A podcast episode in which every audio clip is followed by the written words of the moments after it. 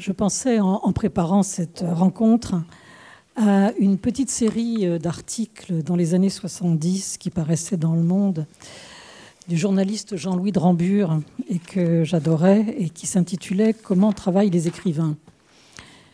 Il en a publié le, je sais pas, il y en avait une douzaine, une quinzaine et ça a été publié en 78, donc 40 euh, ans avant ce soir. Euh, alors, les écrivains, bon, évidemment, ça, pouvait fasciner, enfin en tout cas ça me fascinait, de voir comment travaillait Roland Barthes et pas comment travaillait Guy Descartes, par exemple, ou euh, Pinget, oui, mais Christiane Rochefort, bon, non. Mais comprendre comment, comment quelqu'un travaille, comment saisir la pensée ou la création à l'état naissant, euh, c'est le même genre de, charme qu'il y a dans les carnets d'esquisse, par exemple, ou dans les carnets de notes, les carnets de travail des écrivains. Et ici, euh, nous avons ça. Dans euh, ce dernier livre de Georges Duberman, Aperçu, je crois que pour ce, philosophe, cet historien de l'art que vous connaissez tous, je pense que la salle est faite de lecteurs, il n'y a pas de de présentation qui soit nécessaire. Euh, je voudrais juste dire que ce livre, étonnant, euh, m'en rappelle un autre, de Georges également, qui s'appelait Phasme, euh, publié en 98, donc il y a 20 ans, qui était un peu un livre ovni, fait de matériaux disparates de l'apparition. Comment les images émergent, comment les images apparaissent. Euh, donc là, nous avons euh, une autre forme d'apparition, sous la forme d'ailleurs euh, presque de la disparition, du passage aperçu. Alors, c'est un des livres, je crois, les plus personnels qui soient. On en parlera tout à l'heure. Je crois que Georges va commencer, évidemment, par montrer des images. Bon, merci beaucoup. Euh, je pense que s'il ne s'agissait que de lire euh, des extraits de ce livre, peut-être que l'exercice montrerait ses limites, que je ne suis pas la meilleure personne pour, pour lire un texte, à haute voix, je veux dire, encore moins un texte que j'ai écrit. Euh, peut-être qu'il est préférable aussi de laisser le lecteur à sa propre lecture et à son propre silence. Euh, c'est peut-être mieux que de lire. Euh, hein, voilà.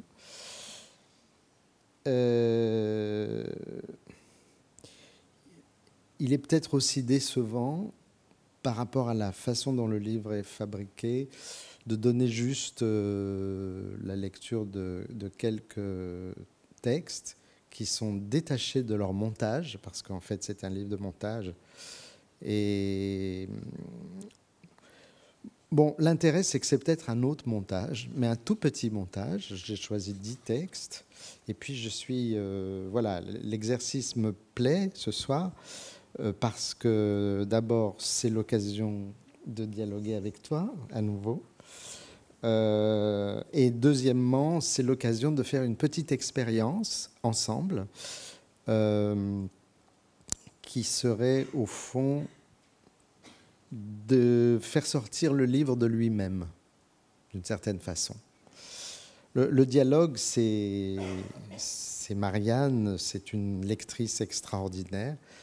Euh, très peu de gens dont je reçois des lettres aussi belles de lecture.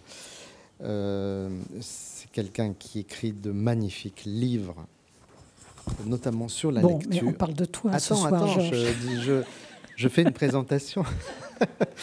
Euh, Petite Nuit, c'est un grand livre sur la lecture. Le livre sur Pascal, c'est un grand livre sur la lecture. Et aussi, elle travaille sur la, la, la, le regard, la vision, la peinture, le livre sur Monet. Voilà, ça c'est le, dialogue dont j'attends, dont je ne sais pas ce que j'attends, mais voilà, on va voir.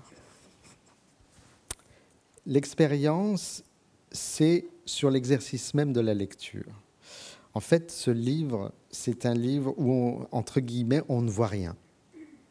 Aperçu, c'est un livre où on ne voit rien euh, au sens euh, physique, c'est-à-dire pour moi, c'est le premier livre que j'ai écrit euh, où il n'y a pas d'image, tout simplement. J'ai toujours écrit des livres illustrés. J'aime beaucoup les livres illustrés. Même si je vois un nouveau livre de Heidegger dans, dans, une librairie, d'abord je regarde s'il n'y a pas d'image. c'est stupide, mais c'est un réflexe comme ça d'enfant. J'aime les livres d'images. Donc j'ai toujours fait des livres d'images, mais pas celui-là. Et pourtant, c'est un livre qui est consacré pour une grande part au visible, aux images, au regard, à des expériences multiples de regard. Et c'est un livre, en fait, qui est de, ce sont des tentatives de ce qu'on appelait dans l'Antiquité l'ekphrasis, c'est-à-dire euh, la description d'une image, la description littéraire. Ce sont des tentatives de description littéraire. Donc c'est un livre où des images sont en fait, je préférerais dire, dans le meilleur des cas, hein, qu'elles sont écrites plutôt que décrites, euh, et donc elles sont absentes de ces pages. Pourtant, elles existent, ces images. Euh, elles ne sont pas simplement derrière le texte. Euh, ma position de, disons, d'être passionné par les images euh, fait que les images en aucun cas ne sauraient illustrer mon texte. C'est en général exactement le contraire qui se passe, mais alors le texte illustre les images au sens qu'elle les rend illustres. Hein, c'est pas, c'est pas. Et surtout, euh, quand on est, en particulier quand on fait de l'histoire de l'art, euh, on, ne, on ne commente pas son regard et on ne commente pas le visible qui est devant nous on le fabrique, on le produit. Il y a un atelier du visible. Et donc, ce que je vais faire ce soir, c'est vous montrer le petit atelier qui est derrière. Euh, l'atelier, il, il consiste en fait à, je dirais, à regarder avec des phrases. Regarder avec des phrases. Mais regardez quoi? Regardez un, visible qui est artisanalement et techniquement produit. J'insiste beaucoup là-dessus. Donc, pour le dire très simplement, sur mon bureau, j'ai un scanner et dans ma poche, souvent, il y a un appareil de photographie. Donc, ce que vous verrez, ce sont soit des scans de livres voilà, recadrés à ma façon, qui ont donné lieu à des textes, soit des photos que j'ai faites ici et là. Voilà, pour poser les choses comme ça. Donc je vais vous lire dix petits textes. Euh, si c'est trop long, Marianne, tu m'interromps. Tu hein. A pas parce que je n'ai pas prévu la, la, durée. Je ne pense pas que ça sera si long que ça. Et donc j'insiste sur cette idée que du coup, alors du coup, l'écriture vous semblera peut-être, sans doute, dans certains cas, bien plus pauvre que, les images, euh, quand il s'agit de Vermeer, par exemple. Euh, mais en tout cas, l'idée, c'est que l'écriture serait un geste qui se met en mouvement pour interpréter les images. Et quand je dis interpréter, je l'entends évidemment au sens musical. Voilà. Premier, texte, mais il faut que j'enlève mes lunettes. L'image est un enfant qui joue. C'est dans une rue de Valence en 1933. Il y a ce grand mur aux peintures écaillées devant lequel un enfant joue. On se demande à quoi. Quelqu'un, par exemple, a imaginé, hors champ, une balle jetée en l'air. Cela expliquerait pourquoi la tête de l'enfant se renverse si étrangement en arrière, les yeux plissés vers le ciel. Je remarque plutôt sa main gauche au contact du mur et cela me rappelle un jeu de mon enfance qui consistait à marcher en aveugle le plus longtemps possible, histoire de m'inventer mille suspens d'aventuriers dans la forêt ou dans la nuit. En regardant le rapport intense entre ce mur si dramatique et ce geste si offert, j'imagine Orphée, enfant, qui joue déjà à passer les portes de l'enfer. Henri Cartier-Bresson, quant à lui, n'a sans doute pas eu le temps de se poser de telles questions ou même d'imaginer quoi que ce fût. Il a juste pris le temps de faire cette image. Image admirable, sans doute. On propose d'y voir un chef-d'œuvre.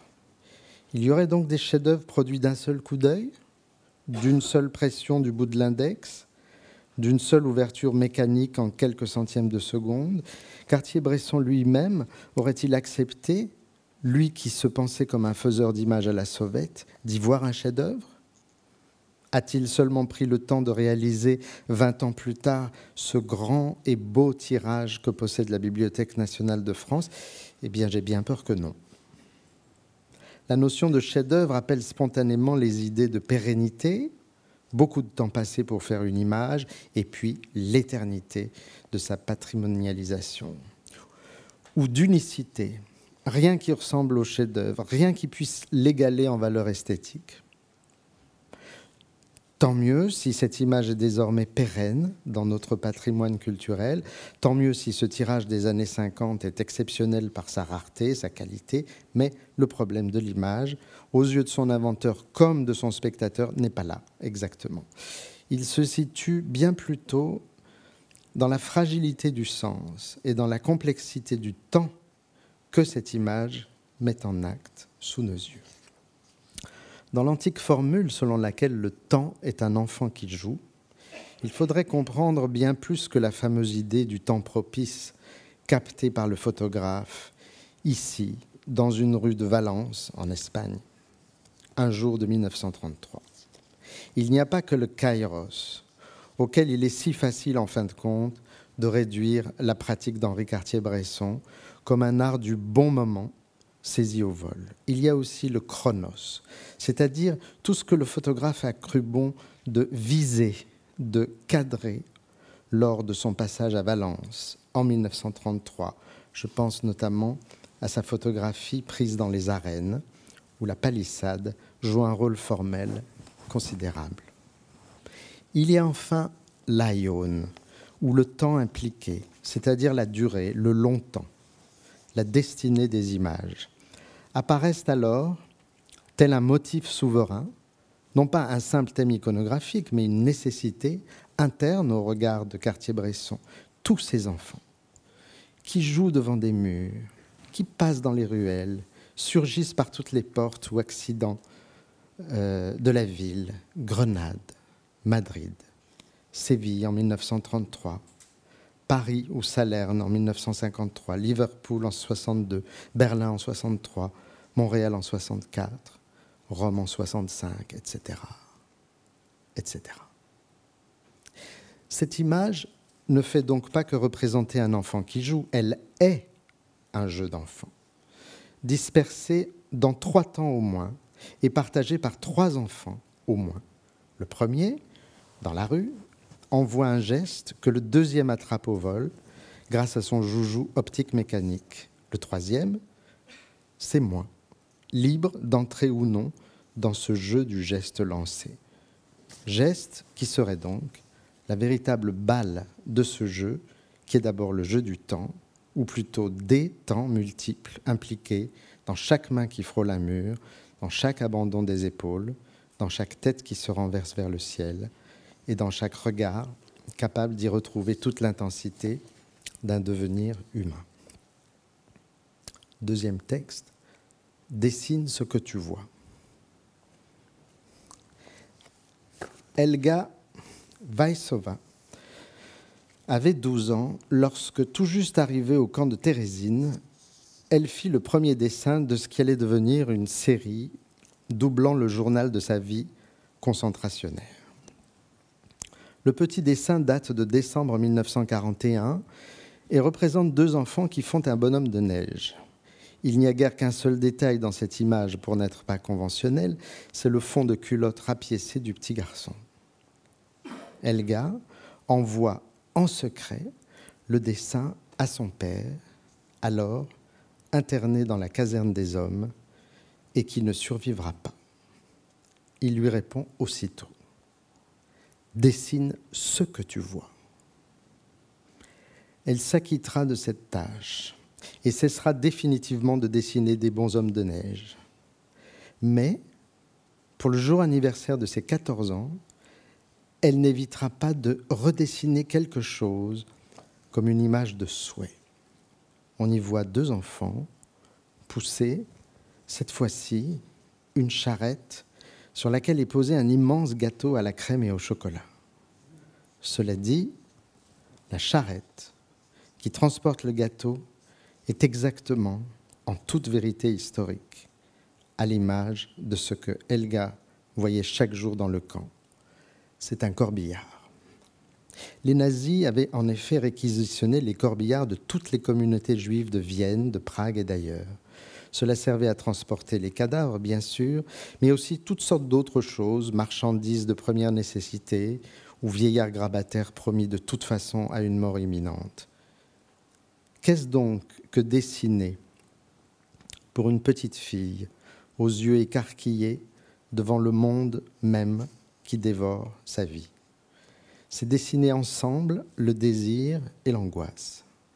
C'est laisser intervenir l'imaginaire et le réel ensemble. C'est laisser passer le principe de plaisir, malgré tout, avec le principe de réalité. Troisième texte. Dans quel sens un geste est-il antique? Dans la seconde partie de la recherche, c'est-à-dire à, l'ombre des jeunes filles en fleurs, le narrateur proustien discute avec Bergotte sur l'art de la tragédienne Berma dans Phèdre. Berma, c'était en fait Sarah Bernard. Selon Bergotte, je cite, dans la scène où elle reste le bras levé à la hauteur de l'épaule, précisément une des scènes où on avait tant applaudi, elle avait su évoquer, avec un art très noble, des chefs-d'œuvre qu'elle n'avait peut-être d'ailleurs jamais vus. Une Hespéride qui fait ce geste sur une métope d'Olympie, et aussi les belles vierges de l'ancienne Erectéion. Comment alors s'est opérée la transmission? Je cite. C'est peut-être une divination, poursuit Bergotte. Je me figure pourtant qu'elle va dans les musées. Un peu plus loin, il dira se rappeler que la Berma fait aussi dans Phèdre, avec la main, le mouvement d'Egesso, dans la stèle du céramique, le cimetière antique d'Athènes, et que c'est un art bien plus ancien qu'elle ranime.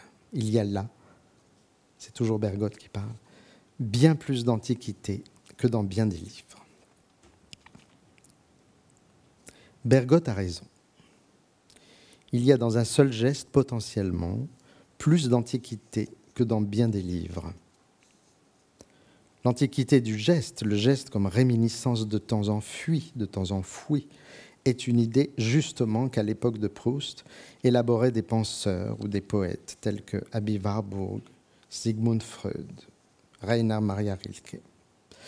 Je constate cependant que Bergotte bute encore sur la difficulté ouverte par son modèle de transmission artistique. La Berma a-t-elle vu la méthode olympique ou la stèle du céramique? Mais est-ce bien une question de culture ou de visite dans les musées? Et si la question tout simplement était mal posée? Et s'il fallait inverser la perspective?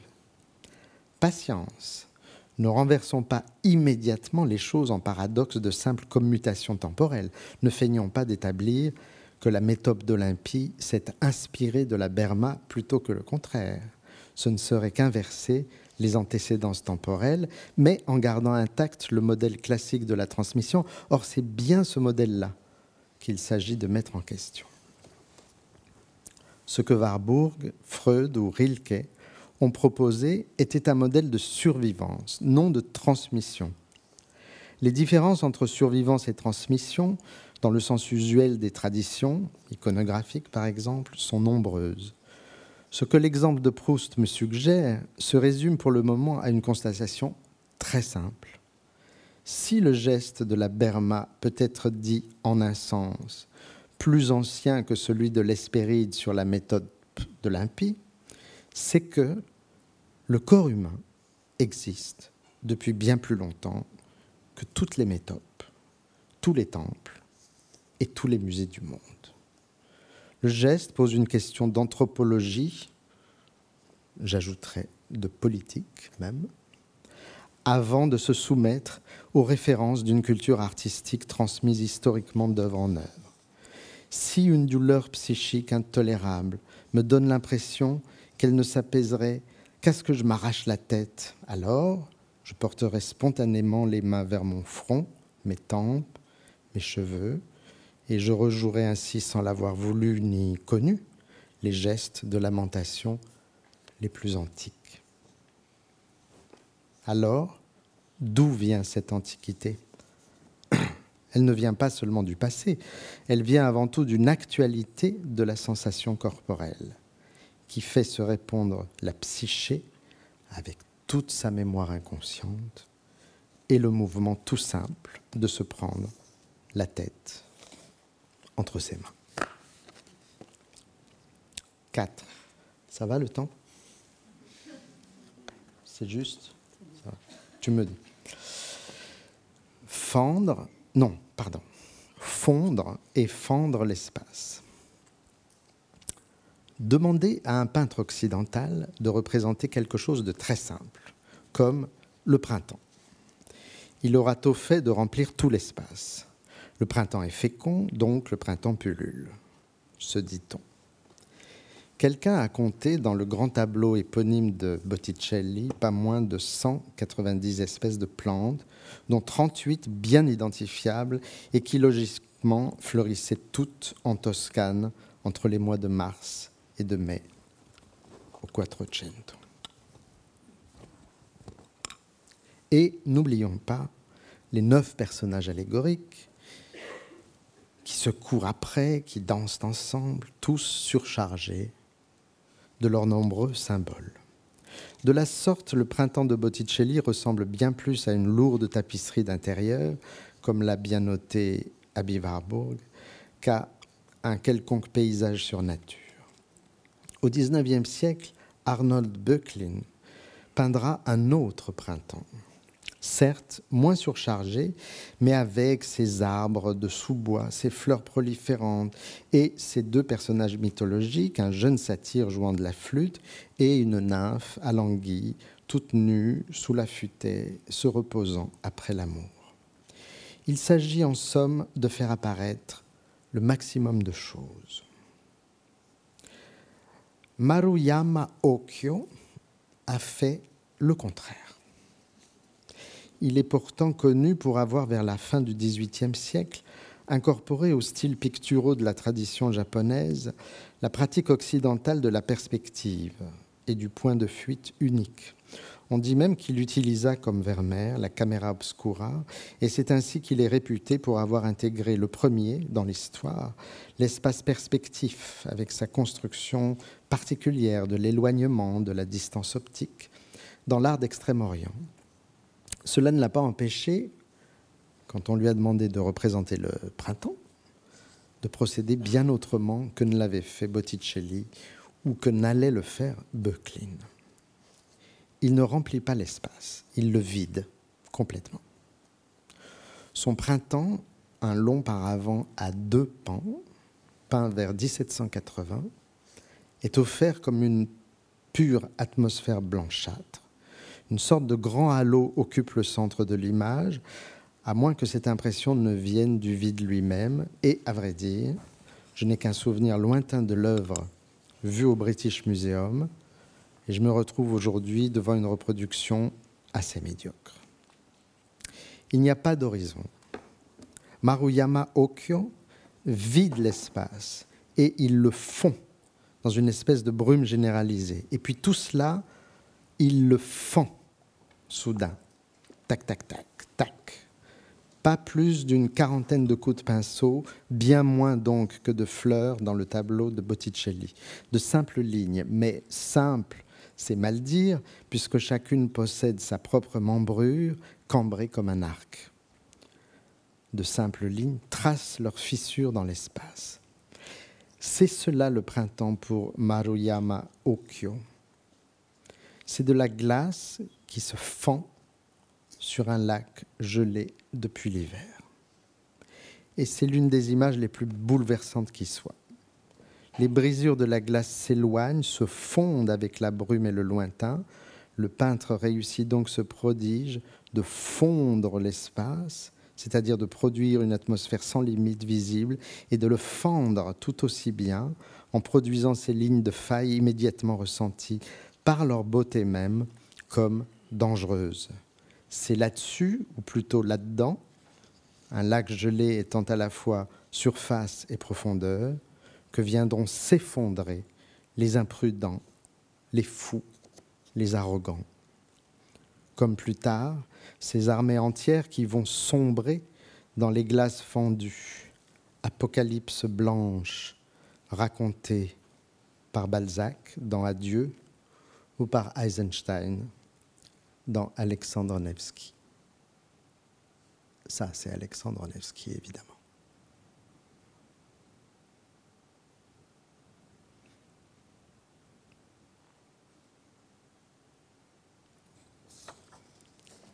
Cinq. Juste là où elle s'ouvre un peu. En plein hiver moscovite, le 24 décembre 1926, Walter Benjamin entre au musée Pushkin. Ce musée ne faisait pas partie de mon plan de visite, mais comme je me trouvais à présent devant, je suis entré. Immédiatement, je veux dire dans la phrase qui suit, Benjamin se retrouve, je cite, devant un tableau extraordinairement beau de Cézanne. J'ai d'abord pensé qu'il pouvait s'agir de la fameuse montagne Sainte-Victoire, vendue par euh, Ambroise Vollard à Sergei Stoutkin en 1911 est devenue propriété de l'État soviétique en 1918, ou bien de l'aqueduc peint vers 1890, ou encore du pont sur l'étang des années 1895-1898. Quoi qu'il en soit, il s'agit d'un paysage qui semble porter à la fois les marques du passage et de l'impénétrabilité. Je cite. Le tableau représente une chaussée à l'endroit où elle court dans la forêt. Benjamin y trouve matière à réfléchir sur une expérience, en fait, qui contredit complètement le discours convenu sur l'intuition esthétique tant que simple pénétration dans l'espace fictif de l'image. Décidément, le paysage de Cézanne n'a pas simplement accueilli Benjamin, ni dans son espace fictif de campagne provençale, vous savez, comme dans les légendes chinoises où l'on va se perdre dans l'horizon du tableau, ni même dans son espace propre de bleu, de vert et d'ocre. L'image a suscité chez Benjamin une expérience tout autre, mais pas moins fascinante. Je cite. Devant ce tableau extraordinairement beau de Cézanne, écrit-il donc, je me suis rendu compte à quel point est faux déjà linguistiquement le discours sur l'intuition il m'a semblé, dans la mesure où on saisit un tableau, qu'on ne pénètre absolument pas dans son espace. Bien plutôt, cet espace se porte en avant, d'abord à différents endroits bien précis. Il s'ouvre à nous dans des angles et les coins où nous croyons pouvoir localiser des expériences très importantes du passé il y a quelque chose d'inexplicablement connu à ces endroits. Fin de citation. Comme souvent, Benjamin concentre dans ses brèves phrases un processus dialectique complexe. Premièrement, le tableau ne ressemble en rien à une fenêtre qu'il suffirait d'ouvrir pour que son espace nous accueille. On ne pénètre absolument pas dans son espace, ce qui pourrait aussi se dire on ne pénètre pas absolument dans son espace. Que se passe-t-il plutôt? L'image garde son mystère, demeure au loin, mais en même temps, par un phénomène où l'on pourrait reconnaître l'aura elle-même, son espace se porte en avant, vient vers nous, nous sollicite intimement, nous atteint, nous touche au plus profond, mais jamais absolument jamais jusqu'au bout, en sorte que l'image garde et gardera son mystère. Et pourtant, au moment même où elle se porte en avant, Benjamin dit bien qu'elle s'ouvre à nous. Elle s'ouvre, en effet, mais localement, dans les angles et les coins où, en fait, ce qui s'ouvre est, c'est ça le miracle de l'image, du temps. C'est quelque chose d'inexplicablement connu, dit-il, comme si chacun de ces angles et de ces coins ou points de capiton, ces symptômes de l'image, délivrait de l'oubli ou de leur latence des expériences très importantes du passé. Il faut tenir compte que cette visite au musée Pouchkine, avec sa brève réflexion esthétique, n'apparaît que comme une simple parenthèse dans le journal de Moscou. Tout ce qui compte ici, c'est Asia. Asia, la femme aimée. Elle garde son mystère. C'est l'aura d'Asia, comme fut Laura de Pétrarque. Elle s'échappe constamment au grand désespoir de Benjamin. Quelquefois, cependant, elle se porte en avant. Elle s'ouvre à lui. Mais localement, dans les angles et les coins de certaines situations ou de certains lieux de son corps. Un baiser, par exemple. Là, ou plutôt à cet instant-là, dans ce geste-ci, là, elle offre à Benjamin quelque chose d'inexplicablement connu qui s'appelle l'amour. Endroit de son corps et moment du rapport où seront, comme devant le Cézanne, localiser des expériences très importantes du passé. Mémoire profonde actualisée dans le mouvement protensif du désir. Asia ne fut évidemment pas pour Walter Benjamin une femme qui lui suffit d'ouvrir comme une fenêtre ou de dénuder pour que son espace l'accueillît tout entier. Non. Mais il lui arrivait de porter son visage en avant dans l'acte du baiser. Alors sa bouche s'entr'ouvrait comme l'angle ou le coin par où se délivrait une expérience très importante. Comme forêt, elle demeurait bien impénétrable. On ne pénètre pas absolument dans son espace. Du moins, ménageait-elle des passages en s'ouvrant un peu, localement, au désir du pauvre Benjamin le soir du 24 décembre, après qu'Asia et Bernard, Bernard Reich eurent quitté sa demeure, il écrira quelque chose pour ménager encore l'impénétrable forêt avec le passage, c'est-à-dire la solitude avec l'amour. Il n'était pas encore onze heures quand elle est partie. Je me suis couché tout de suite parce que ma soirée avait été bien remplie, si brève qu'elle eût été. J'ai vu qu'il n'y avait pas de solitude pour nous quand au, moment, au même moment, l'être que nous aimons est solitaire, même si c'est dans un autre lieu où nous ne pouvons l'atteindre. Ainsi, le sentiment de solitude semble être au fond un phénomène réflexif qui ne nous atteint que lorsqu'il nous est renvoyé par des êtres connus de nous, la plupart des temps par des êtres que nous aimons. J'en supprime un peut-être? Oui. Donc, je vais supprimer le texte que j'avais écrit pour toi, euh, où je parlais de, du passage des panoramas. C'est un texte que j'avais écrit pour le film que tu as fait un jour. Tu te souviens de ce texte? Mais bon, peu importe. Donc, c'est des images du passage des panoramas de, de Paris, et je vais passer là-dessus. Voilà. Je n'ai pas calculé le temps de, cette lecture. Pardon. Hein. Ça, c'est le passage des panoramas. Et puis, euh, ça, c'est Istanbul. Et c'est pareil, en fait. Tout se passe au sol. Vous voyez, ça, c'est le sol d'Istanbul, de Sainte-Sophie, et ça, c'est le sol du passage des panoramas. Voilà. Bon, c'est rigolo. Je vais quand même lire le suivant. Ça, c'est un hommage à Pérec. Alors, je vais quand même lire le suivant, qui s'intitule Pas de porte avec anfractuosité. Innombrables les hommes qu'elle a pris dans ses bras et qu'elle a laissé venir en elle pour un peu d'argent. Innombrables les nuits sur la Rambla de Santa Monica à attendre, à ferrer le client, à négocier un peu, à monter dans la chambre, à se déshabiller, à faire l'amour, à se laver, à se rhabiller, puis à redescendre encore et encore vers le même pas de porte pour attendre le nouveau client. Innombrables fatigues, innombrables rires ou pleurs, vraies ou fausses fêtes, peurs, innombrables alcools, choses, choses du commun, et innombrables, immenses solitudes peut-être. Cela fait longtemps qu'elle a vieilli et qu'elle s'en est allée.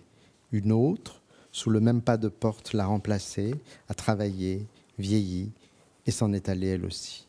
Sur le pas de la porte, le marbre blanc, sali, a gardé cette relique très païenne, les deux traces de leurs talons, alors qu'elle faisait le pied de grue, ou battait la semelle, comme on dit, dans la nuit de Barcelone, à attendre, attendre, attendre. Eh bien, je vais supprimer encore un. Comme ça, je termine dans cinq minutes, ça te va? Oui. Ok. Je vais donc euh, passer ces images et aller directement là. Ça s'appelle manière de tomber. On tombe souvent. Enfant, j'avais constamment peur de tomber, comme si l'espace entier s'ouvrait devant moi tel un réseau sans fin de pièges. On se relève pourtant, on se relève comme on peut. C'est la lutte perpétuelle des pauvres humains contre la force de gravité. Chaque geste soulevé prendrait ainsi valeur de protestation vis-à-vis d'une loi fort cruelle du cosmos où nous nous agitons. Un jour, on tombe pour de bon. On ne s'en relève pas. C'est la force de gravité du temps. Pour marquer le coup, les survivants font sculpter une tombe. Une tombe est en général un bloc de pierre matière issue des tréfonds du sol, là même vers quoi toute chose tombe, érigée en mémoire d'un mort, masse très lourde et très stable, incorruptible, indiquant là où le mort, le tombé pour de bon, se trouve et ne se relèvera pas. Son corps, gouffre en hébreu, soma en grec, cadaver en latin. Son corps est en quelque sorte relevé au sens hegelien par sa tombe. Kever en hébreu, sema en grec, monumentum latin. La tombe abrite physiquement et prend garde symboliquement du tombé pour de bon. Elle s'érige dans l'espace pour lui qui ne le peut plus. Elle dure dans le temps quand lui est très passé, corrompu, d'eau, poussière. C'est en janvier 1988 que j'ai cheminé pour la première fois entre les tombes du vieux cimetière juif de Prague. Tout était silencieux, enneigé. Je me souviens qu'un chouka, qui se dit en grec, en grec, en tchèque, Kafka, s'est posé tout à coup sur une stèle juste devant moi avant de reprendre son vol et de disparaître à ma vue. Le pays était encore sous sa chape de plomb. Nous arrivions à Prague sous prétexte de faire d'inoffensives conférences d'histoire de l'art, mais nos valises étaient bourrées de livres de philosophie interdits par la censure d'État. Personne dans le cimetière ce jour-là, et pourtant des milliers de tombés pour de bon fondée au début du XVe siècle. La plus vieille tombe connue est celle du rabbi Avigdor Kara, mort en 1439. Le vieux cimetière juif de Prague comporte, sur un espace assez réduit, quelque chose comme 12 000 stèles funéraires, dont beaucoup, au cours des temps, ont été engloutis par la terre, comme les corps mêmes qu'elles étaient censées garder aux yeux des générations futures. Comme les principales synagogues de Prague, il fut laissé en l'état par les nazis, pendant que la communauté juive était massivement déportée vers Thérésine, un musée de la race éteinte, c'était son nom, avait été sur l'initiative directe de Hitler institué en ces lieux le 3 août 1942.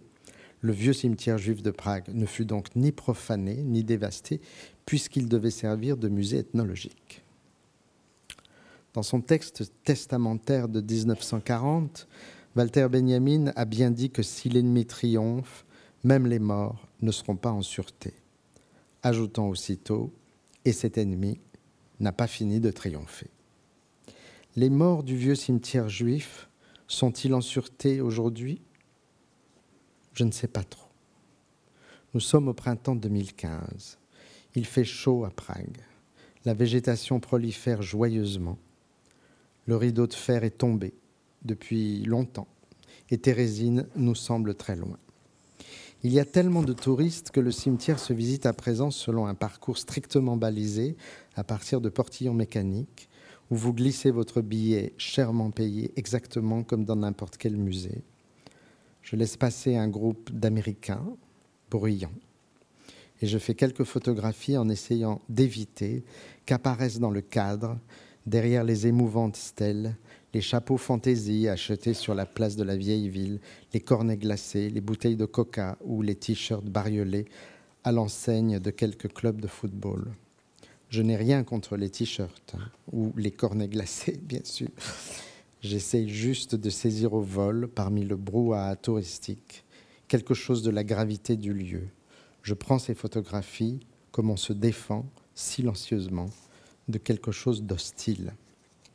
En revoyant mes images prises à la va-vite, de simples aperçus donc, je suis frappé par l'effet de foule en désordre que dégage d'emblée ce cimetière hors norme.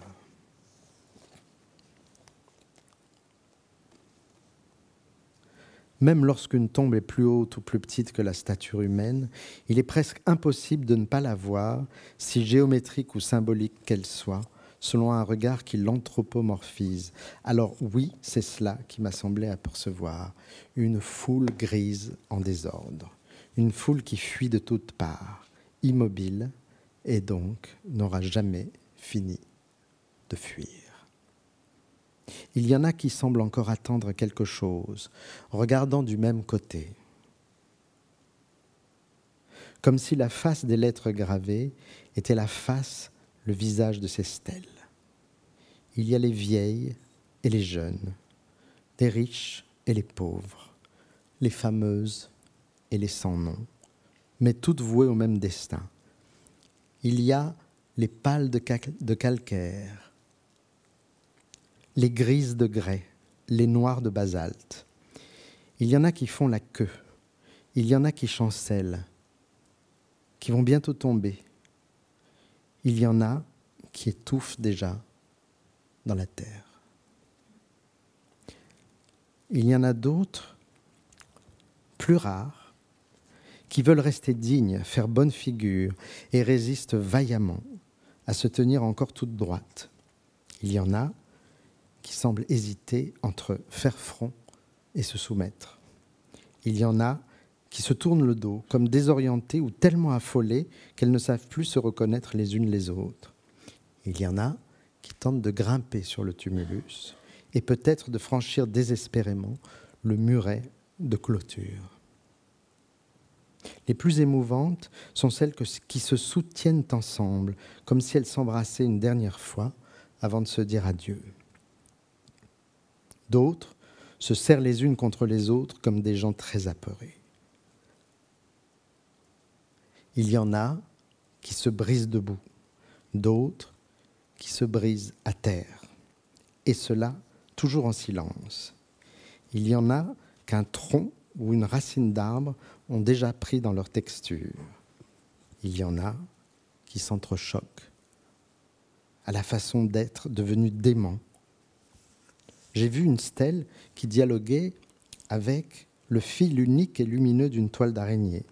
J'ai vu les petits cailloux posés sur les stèles et que le vent emportera. J'ai vu dans ce lieu les corps dans tous leurs états. J'ai lu d'indéchiffrables noms que ces corps innombrables ont portés un jour. Et avec cela, leurs innombrables manières, mais indéfiniment suspendues, de tomber. Un dernier, d'accord Pour pas rester sur ce... Ça s'appelle quand même tache de couleur, tache de douleur. Philosophie, amour de la sagesse. Je veux bien, mais sagesse de quoi, de quand, de comment, vis-à-vis -vis de quoi, de qui, de la vie, de la mort, du réel, d'autrui, du langage?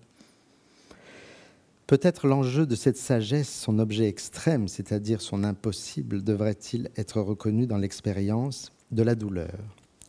Une recherche ou tâche philosophique, accent circonflexe, serait-elle euh, l'impossible réponse à la question de la douleur et des tâches qu'elle dispose, qu'elle impose dans le cours de nos vies? En tout cas, les recherches philosophiques, œuvres maîtresses de Wittgenstein, m'apparaissent souvent comme des recherches sur la douleur, autant que comme des propositions pour une philosophie du langage. Ici et là, presque au hasard. Tu dis donc que le mot douleur signifie en réalité crier? Ben, Je dis au contraire que l'expression verbale de la douleur remplace le cri et qu'elle ne le décrit pas. Comment, puis, comment puis-je aller jusqu'à vouloir me glisser au moyen du langage entre l'expression de la douleur et la douleur même J'ai vu quelqu'un se frapper la poitrine en disant ⁇ Mais les autres ne peuvent pourtant pas ressentir cette douleur ⁇ etc. Puis, comme souvent devant une aporie conceptuelle, Wittgenstein se risque à inventer une image. Je cite. Imaginons le cas suivant. La surface des choses qui nous entourent, pierres, plantes, etc., comporterait certaines taches et certaines zones dont le contact avec notre peau serait douloureux. Par exemple en raison de sa composition chimique, mais il n'est pas nécessaire que nous le sachions tout comme nous parlons aujourd'hui des feuilles tachetées de rouge d'une certaine plante, nous parlerions alors de feuilles possédant des taches de douleur. J'imagine que la perception de ces taches et de leur forme nous serait utile, que nous tirerions d'elles des conclusions sur d'importantes propriétés des choses. Fin de citation. Ainsi, de même que la botanique n'existerait pas sans la possibilité de décrire des taches de couleur des différents végétaux. Une anthropologie prendrait tout son sens à pouvoir décrire les taches de douleur de l'humanité dans l'histoire. Wittgenstein, aux phrases qui précèdent, faisait, suivre cette remarque sur la possibilité et la difficulté pour le philosophe de faire voir quelque chose je cite, Je peux faire voir la douleur comme je fais voir le rouge et comme je montre le droit et le courbe, la pierre et l'arbre. Et c'est cela justement que nous appelons faire voir. Voilà.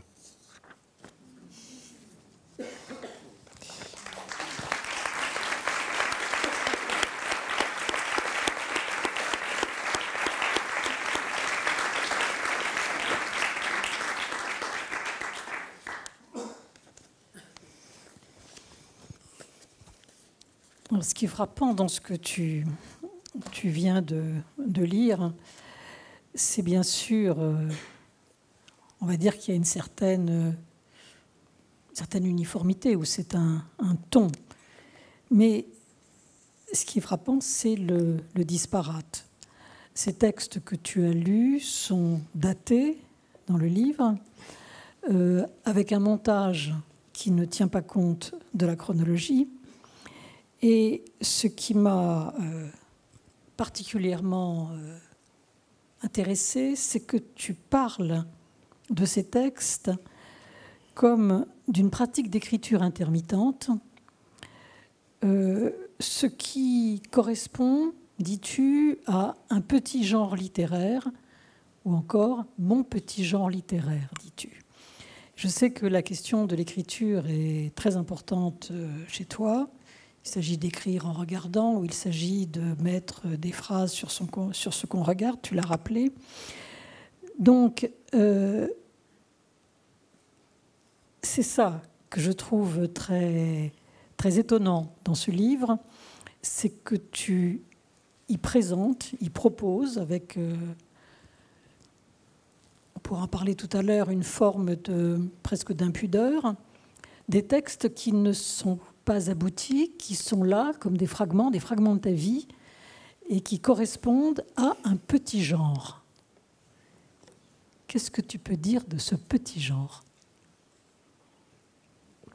Mais qu'est-ce que ça veut dire abouti? Oui, bien sûr. Euh, parce que tu non, c'est parce que dans, dans, la phrase où tu parles de petit genre, tu évoques des grands textes qui sont le fruit de travail, de patience, etc., on sent que certains de ceux-là seront repris et aboutiront à des grands textes, mais là, hmm. tu les gardes dans leur, euh, dans leur modestie. D'ailleurs, euh, il y a l'un de ces, de ces petits textes qui s'appelle Modeste chef-d'œuvre. J'adore ça. Bon, donc euh, oui, abouti n'est pas un bon terme, mais enfin, il s'agit d'un petit genre littéraire. Donc j'aimerais que tu reviennes sur cette histoire de petit genre. Euh, je parlais tout à l'heure d'expérimentation et je pense que euh, on ne regarde jamais de la même façon. Donc il faut expérimenter sur, euh, sur ces façons de regarder. par exemple, tu regardes juste avec un œil, tu, tu utilises des machines, tu fais des photos. Quand tu fais des photos, tu expérimentes euh, bon, voilà. Tu, tu transformes en permanence les conditions de ton accès au monde.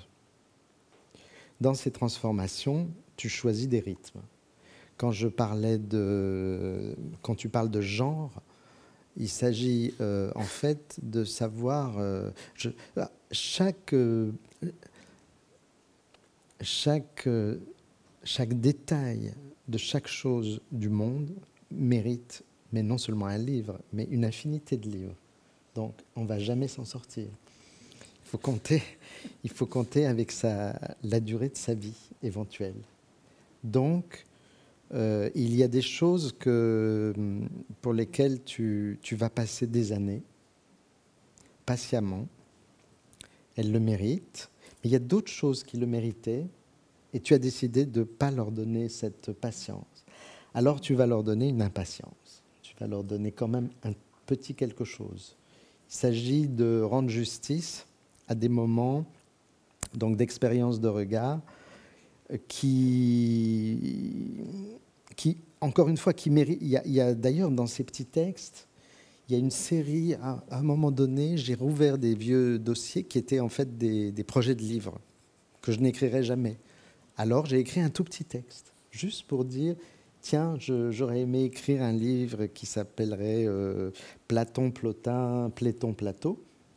très beau titre.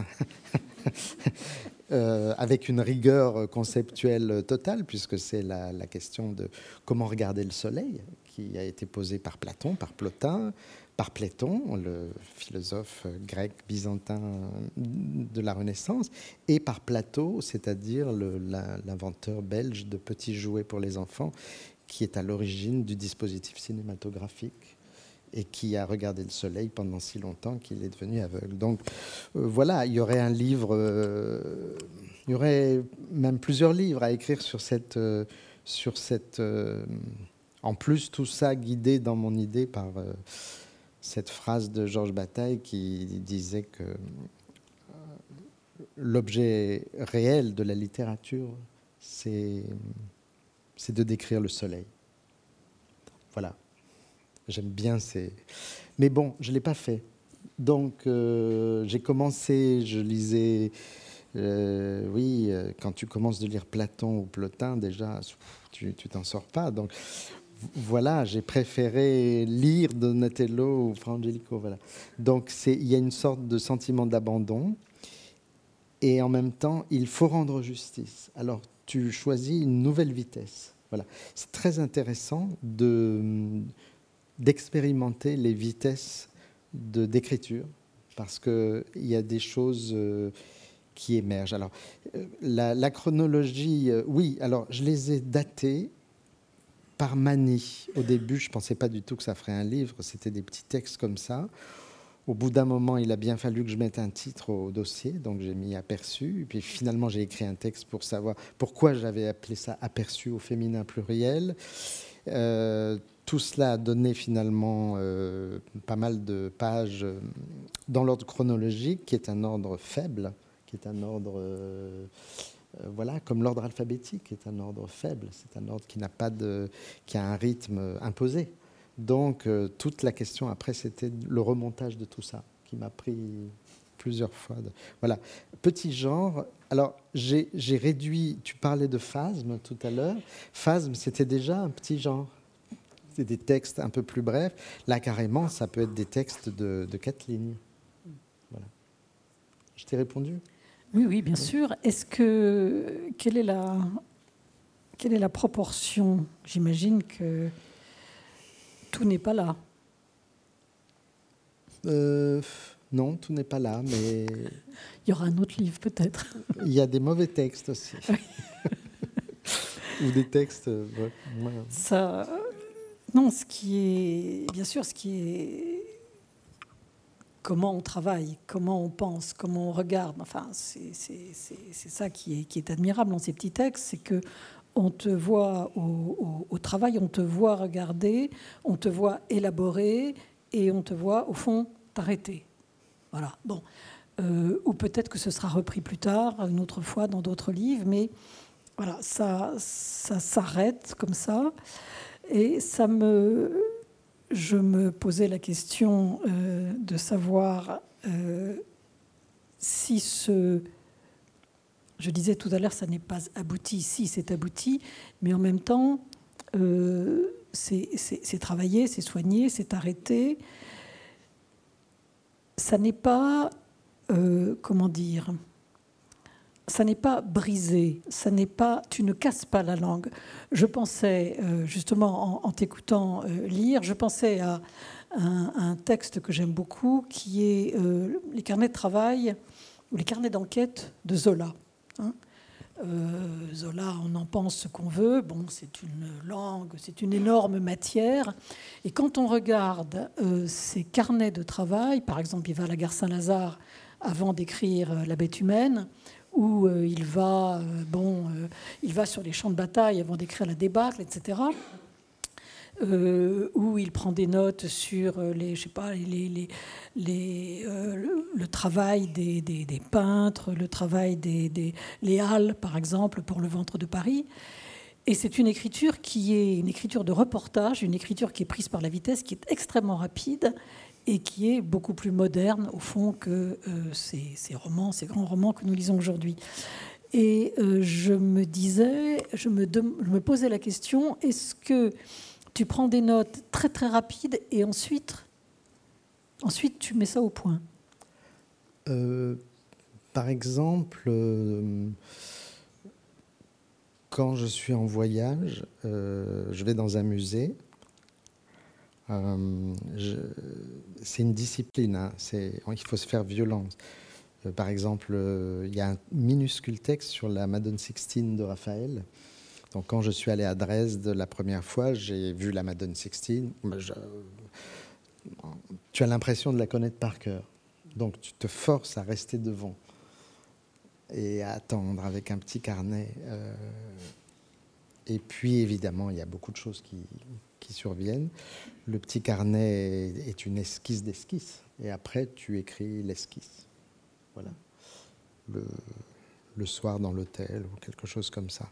Ces, textes sont à la fois des esquisses de choses possiblement à développer, tout, tout, ça devrait être développé, ou bien des deuils de quelque chose dont je sais que ça ne sera jamais développé, par exemple. C'est soit,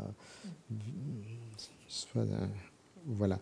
Mais alors, ta référence à Zola, elle est très intéressante.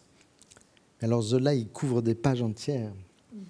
Ici, il y a, plus de, comment dire, il y a quelque chose de l'ordre du fragment romantique. C'est extrêmement influencé par la pensée romantique.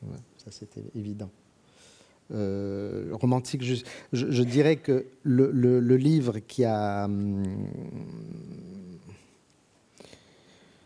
qui m'a beaucoup beaucoup inspiré.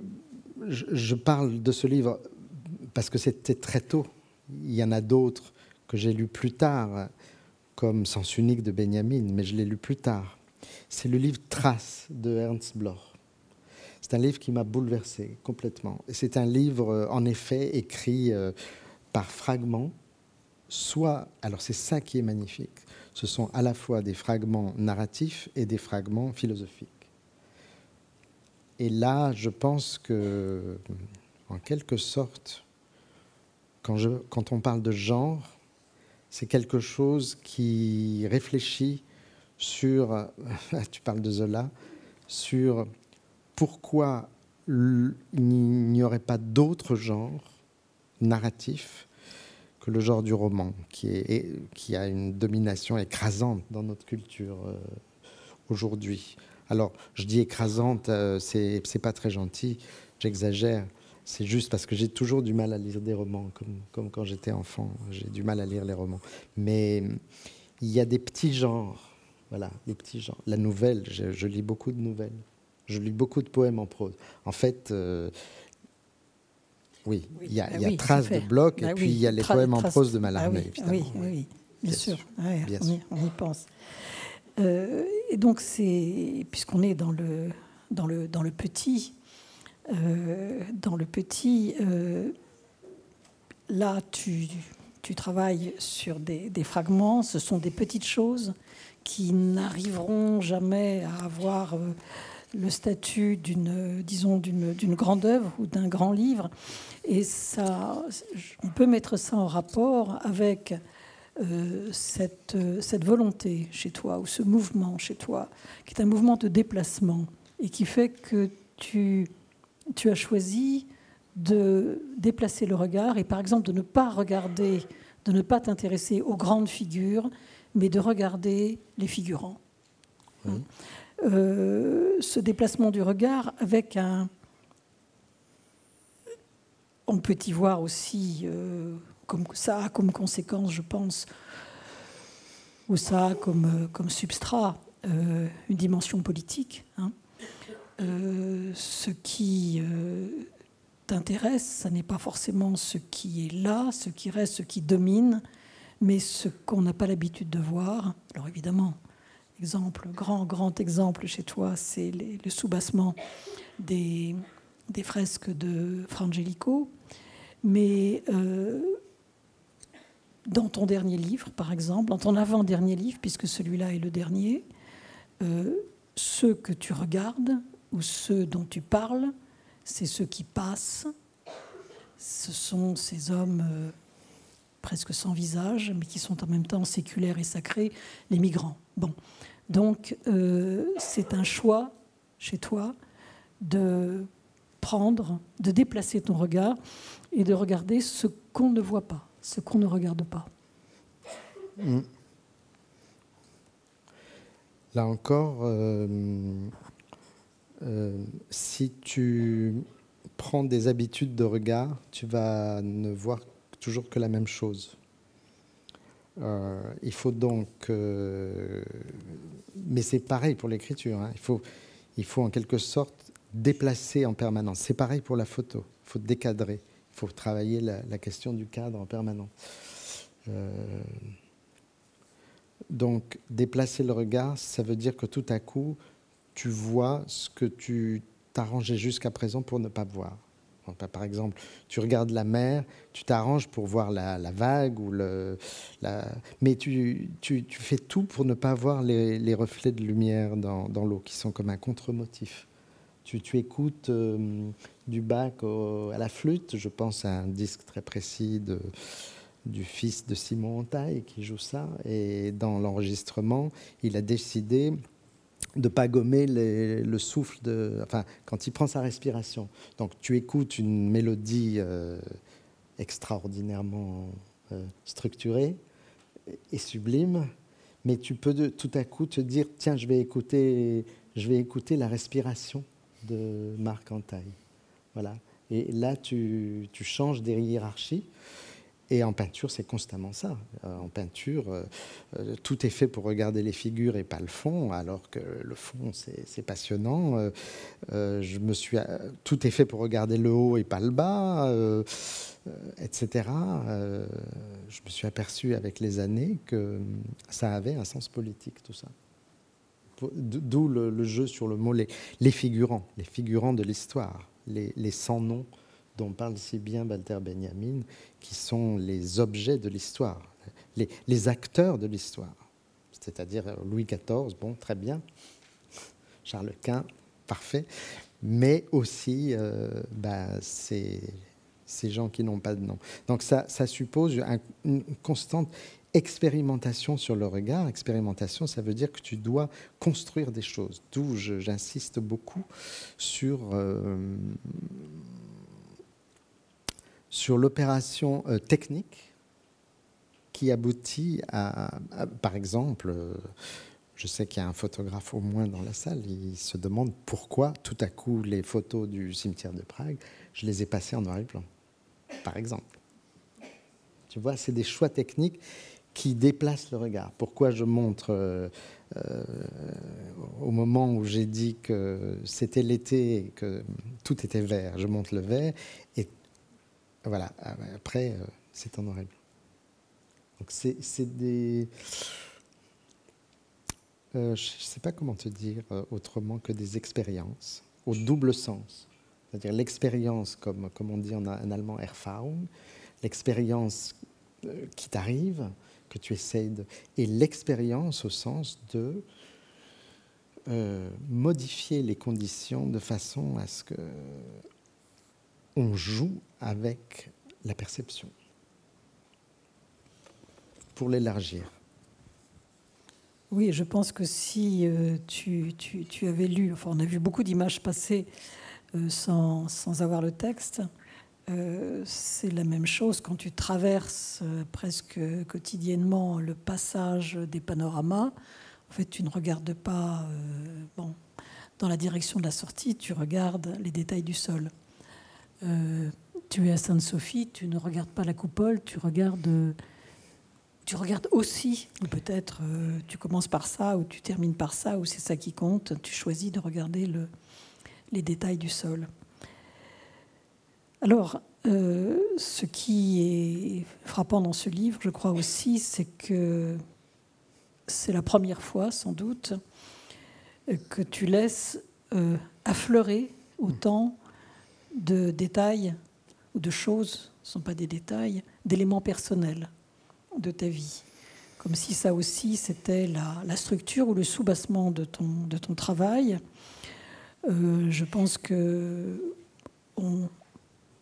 beaucoup d'entre vous ici euh, doivent connaître euh, tes origines de Saint-Étienne et le fait que, par exemple, dans ce texte autour du grisou, tu parles de ton, de ton enfance à Saint-Étienne, mais enfin là, ça va très au-delà parce qu'il est question, on voit apparaître euh, la mère, ta mère, la mort de ta mère, euh, le nom du Berman euh, que tu décides d'accoler à ton nom, le grand-père, mort à Auschwitz, tout ça évidemment très, très, très légèrement, hein, sous ce mode de l'aperçu, hein, des choses comme ça qui, qui filent, qui passent, le lieu de naissance ou le nom de, le nom de Huberman aussi, la, comment dire, l'étymologie du nom de Huberman.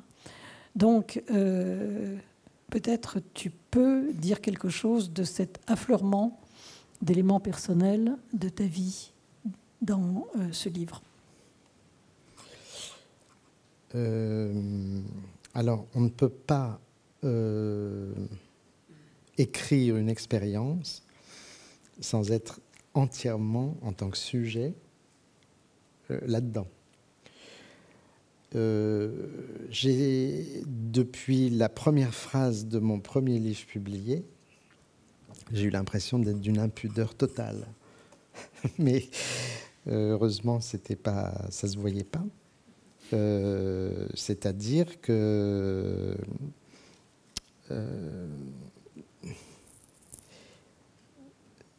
alors, il y, a une façon de resubjectiver ou de, ou de mettre en jeu toute la subjectivité dans, des choses qui semblent être des choses objectives. Bon, l'hystérie, c'est une chose relativement objective, ça. Et, en même temps, euh, travailler dans un hôpital où des femmes souffrent, évidemment, moi, ça me, ça me met en jeu dans toute une expérience euh, du passé. Alors, euh, comment, comment faire intervenir ça? Ça fait des années que, euh, étant quelqu'un qui lit la psychanalyse, qui est très proche de ça, ben, je sais très bien qu'on ne peut pas faire comme si on n'avait pas d'histoire subjective. Et voilà. En même temps, je n'aime pas l'idée de d'une écriture qui tournerait autour du je. Ça m'insupporte. Euh, c'est l'élément, disons, euh, Dieu sait si je les adore, je les admire, ces auteurs, Roland Barthes, Derrida, mais c'est quelque chose que je n'aime pas lorsqu'ils deviennent les héros de, de leur propre... Euh, voilà.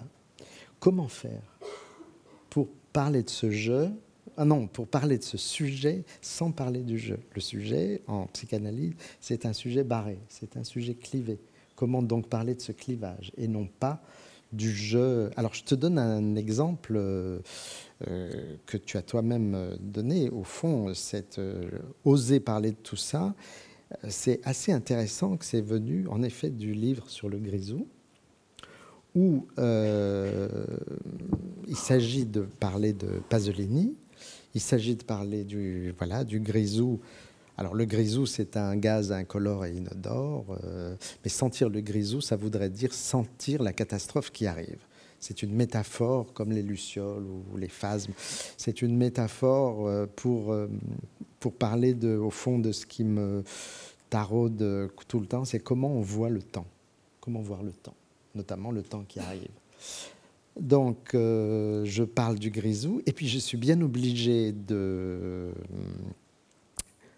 dire que cette histoire de grisou, de coup de grisou, de mine, bon, ben, ça appartient. Alors, c'était très facile de ne pas parler de mon passé à Saint-Étienne, qui est une ville minière, où, que j'ai connue à l'époque où les mines fermaient, où il y avait beaucoup de pauvreté, où les murs étaient noirs de de poussière de charbon où les gens avaient encore la silicose et tout ça et tout ça.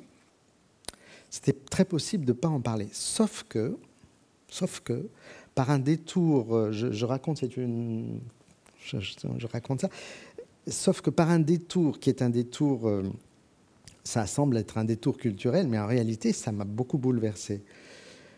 Je regarde ce film extraordinaire de Wang Bing qui s'appelle À l'ouest des rails qui décrit la décomposition d'une ville euh, industrielle du nord de la Chine, Shenyang. Et c'est absolument bouleversant. Ce film est un, très grand film. Sur, euh, voilà. J'avais une amie chinoise qui, qui avait vécu euh, dans ce quartier-là, catastrophique. Et donc, on parle de ce film, et elle me dit Ah, bah oui, oui, Shen Yang ou euh, Wang Bing, tout ça. Je, bah oui, c'est toute mon, toute mon enfance. Qu'est-ce qu'on était heureux? Je, je, me dis Là, il y a quelque chose. Alors, par ricochet, je me suis dit Il y a quelque chose que je n'ai pas vu à Saint-Étienne, alors même que j'y habitais. Et ça, ça m'intéresse. Ce qui m'intéresse, en fait, c'est pas le souvenir. Il y a des gens qui racontent leur vie, ils racontent des souvenirs d'enfance, des souvenirs. Moi, ce qui m'intéresse, c'est ce que Benjamin appelle la ressouvenance. C'est autre chose. La ressouvenance, c'est de travailler sur là où tu n'as aucun souvenir. C'est-à-dire, par exemple, je n'ai eu aucun souvenir du coup de Grisou qui a endeuillé Saint-Étienne en 1968. Et j'étais là. C'est sûr que je l'ai. Je n'en ai aucun souvenir. Alors qu'est-ce que je fais? Je vais à la Bibliothèque nationale, je regarde, j'essaie de créer une sorte d'archéologie de mon propre impensé. Donc là, je ne suis pas le héros de mon histoire. Je suis vraiment le, euh, moins que rien de cette histoire, parce que c'est vraiment, je n'ai pas... Et c'est ça qui m'intéresse en fait. C'est euh, que dans cette subjectivation écrire, ça devrait être une resubjectivation et non pas euh, une euh, être fier de soi comme sujet. Non, surtout pas, surtout pas. Voilà. Donc, les, moments où je, par exemple, euh, je peux parler de mon de mon grand-père Jonas, j'en parle par un biais qui est que euh, je lis un livre sur l'histoire du violon qui s'appelle Troppo Rosso, le Stradivarius, qui avait été volé à Bronislav Huberman, le violoniste, euh, dans les années fin des années 20 ou 30, début des années 30. Donc c'est un livre extraordinaire parce que depuis le moment où euh, on découpe le bois en 1700 et quelques dans telle forêt euh, au nord de l'Italie, jusqu'au moment d'aujourd'hui, on sait parfaitement tout ce qui est arrivé à ce violon. Et alors moi, euh, je ne sais toujours pas si je suis apparenté à Bronislav Huberman ou pas. Donc il y, a une telle... ça, ça, m'intéresse beaucoup, à quel point savoir et ne pas savoir ce, choc, bah, il faut essayer décrire ça et ne pas simplement dire Ah oui, mon grand-père. Oui, euh, euh, confronter mon grand-père à l'histoire d'un morceau de bois qui est un violon. Et d'ailleurs, le violon, c'est du bois, le bois, c'est de la cellulose, et ça, c'est de la cellulose aussi. Donc, euh, si tu veux. essayer de, comment dire, de passer par, euh, par les matériaux, par les médiums, par les, les images, euh, voilà, et non pas se dire tiens, je vais vous raconter mes souvenirs, surtout pas. Oui, ça c'est la, justement, c'est la stratégie même de, de ce titre aperçu, c'est-à-dire que ça, mmh. ça affleure. Mmh. Euh, on ne peut pas dire que c'est impudique, au contraire, c'est d'une espèce d'extrême pudeur, y compris avec des, procédés de, dire, de mise à distance. Et bon, ça, ça, ça m'amène à ce qui serait la dernière, la dernière question. C'est un petit texte que tu n'as pas lu, euh, qui est un de mes petits textes préférés, qui s'appelle Voir venir et qui commence ainsi. Cet homme avait subi un enfant un très grand deuil. Euh, ce deuil euh, s'accompagne du, sentiment que il n'a pas vu, l'endeuillé n'a pas vu venir ce malheur, ce drame. Il n'a pas su lire les signes. Donc, euh, toute la vie de cet homme sera orientée par le désir de voir et surtout le désir de voir venir. Développer presque un art de la voyance, un art de la prévoyance, avec euh, guetter les signes, avec une certaine euh, sorte d'inquiétude, avec euh, le sentiment d'une menace. Petit texte qui se termine par cet homme est peut-être celui au bord de qui je suis souvent. Je trouve que ce petit texte m'a bouleversé. Je crois que c'est un, c'est presque une sorte de, de vision de ce qui sous-tend ton travail, à la fois voir et voir venir. Hmm. Euh, voir. Euh, et je pense là à un texte qui s'intitulerait Voir revenir. Mais euh, donc, je crois que c'est très central dans tout ce que j'ai fait. C'est comme ça. c'est-à-dire une passion pour les images et se rendre compte que euh, alors c'est le titre de deux livres pratiquement successifs, non pas tout à fait, mais que j'ai écrit, c'est que être devant une image, c'est être devant du temps. Voilà. C'est toute la question est là. Bah, bah, énormément de, gens pensent que devant une image, on est devant de l'espace et puis point final. Et alors moi, je, sens qu'on est devant l'image comme devant le temps.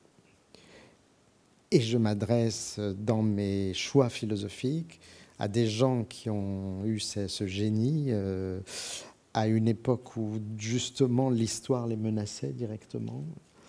Euh, je parle donc de Warburg, de Benjamin, de gens comme ça, Karl Einstein. C'est des gens qui ont mis au centre de la notion d'image le temps et qui ont mis au centre de la notion du temps l'image la notion d'image dialectique chez Benjamin, par exemple. Je crois que je travaille euh, pratiquement uniquement là-dessus. Euh, tout ce que j'ai écrit sur le symptôme, par exemple, le symptôme, bah, comment, percevoir, apercevoir, percevoir euh, un symptôme. Sinon, faire de ce que tu vois un exercice sur le temps Euh, alors c'est très compliqué parce qu'on pourrait euh, réduire cette question à une question de divination. Eh bien non, justement pas. Là, je suis en train de travailler sur des textes de Benjamin de, de, sa jeunesse, où il discutait beaucoup avec Gershom Scholem, où tout l'enjeu, c'est de faire la distinction entre divination et prophétie. Euh, nous ne sommes pas des devins, nous les intellectuels ou les je sais pas quoi. Nous ne sommes pas des devins, nous ne sommes pas des, des, euh, des gens euh, plus. Quand, on t'interviewe, en général, on te dit hey, alors, qu'est-ce qui va se passer d'après vous C'est-à-dire qu'on prend le philosophe pour un, pour un météorologue de, de l'histoire, pour, un, pour une sorte de devin. Ça n'a rien à voir. Bah, ça n'a rien à voir avec que Benjamin pouvait saisir, ou ce que j'essaye, comme voir du temps. Alors peut-être que ça a à voir avec de la prophétie, mais alors là, il faudrait préciser qu'est-ce qu'on entend par prophétie. Précisément, euh, le livre de Scholem, il y a un texte sublime de Scholem, écrit à l'âge de 20 ans, à l'époque où il discutait beaucoup avec Benjamin, et qui est un livre sur la lamentation à partir du livre prophétique de Jonas. Et c'est un livre extraordinaire parce qu'il... Euh, Petit moment de... Jonas qui est le... Jonas qui est, euh, on peut le dire euh, en passant, le prénom que tu aurais dû porter. Oui, d'ailleurs. Euh, mais Jonas, qui est très intéressant parce que c'est le, si vous lisez le, dans la, plus belle des traductions en français, à mon avis, qui a été faite par Jérôme Lindon chez Minuit. Euh, Dieu demande à Jonas d'aller à Nénive parce qu'il se passe des sales choses, il doit faire quelque chose. Ben, il va, il se met en chemin directement dans le sens inverse. Il va en Andalousie. ça me plaît beaucoup, ça. Euh, voilà, c'est-à-dire que le prophète désobéit à Dieu, d'une part. D'autre part, ce que dit Cholem, qui est vraiment admirable, c'est qu'il n'y a pas de prophétie. La prophétie, c'est une question une divination, c'est tous les débats que j'ai eus, mais alors très pointus et tout ça, mais hargneux presque, avec des, historiens de l'art ou des historiens comme Carlo Ginzburg, par exemple, sur cette idée de identifier les indices. Ben, évidemment, quand tu vois des traces de pas, que tu es chasseur, tu vois le temps, tu vois que l'animal est allé par là et tu vas aller le tuer, euh, tu vois. Et ça, c'est une attitude de divinatoire. Un prophète, il ne fait pas ça. Un prophète, il se lamente. Et la lamentation commence toujours par une question. La question, comment? Comment est-ce possible? Toutes les lamentations commencent comme ça. Comment? Eira. Voilà. Donc, euh, pour euh, résumer, voir une image, c'est voir du temps, et voir et essayer de, de dire cela, c'est fatalement poser une question. Point final. Rien de plus. Ou poser des questions. Donc les, les, phraser, ces questions, de différentes façons. Quelquefois, il faut des, des, centaines de pages de bibliographie et quelquefois, il faut juste... Euh, voilà. Une aperçu. Voilà. Bon, eh bien, merci. Merci, merci à, à, toi, Georges. Merci Vous beaucoup. pouvez... Georges Duberman va signer Merci. ceux d'entre vous qui veulent le retrouver à la signature de ces livres en sortant. Merci beaucoup.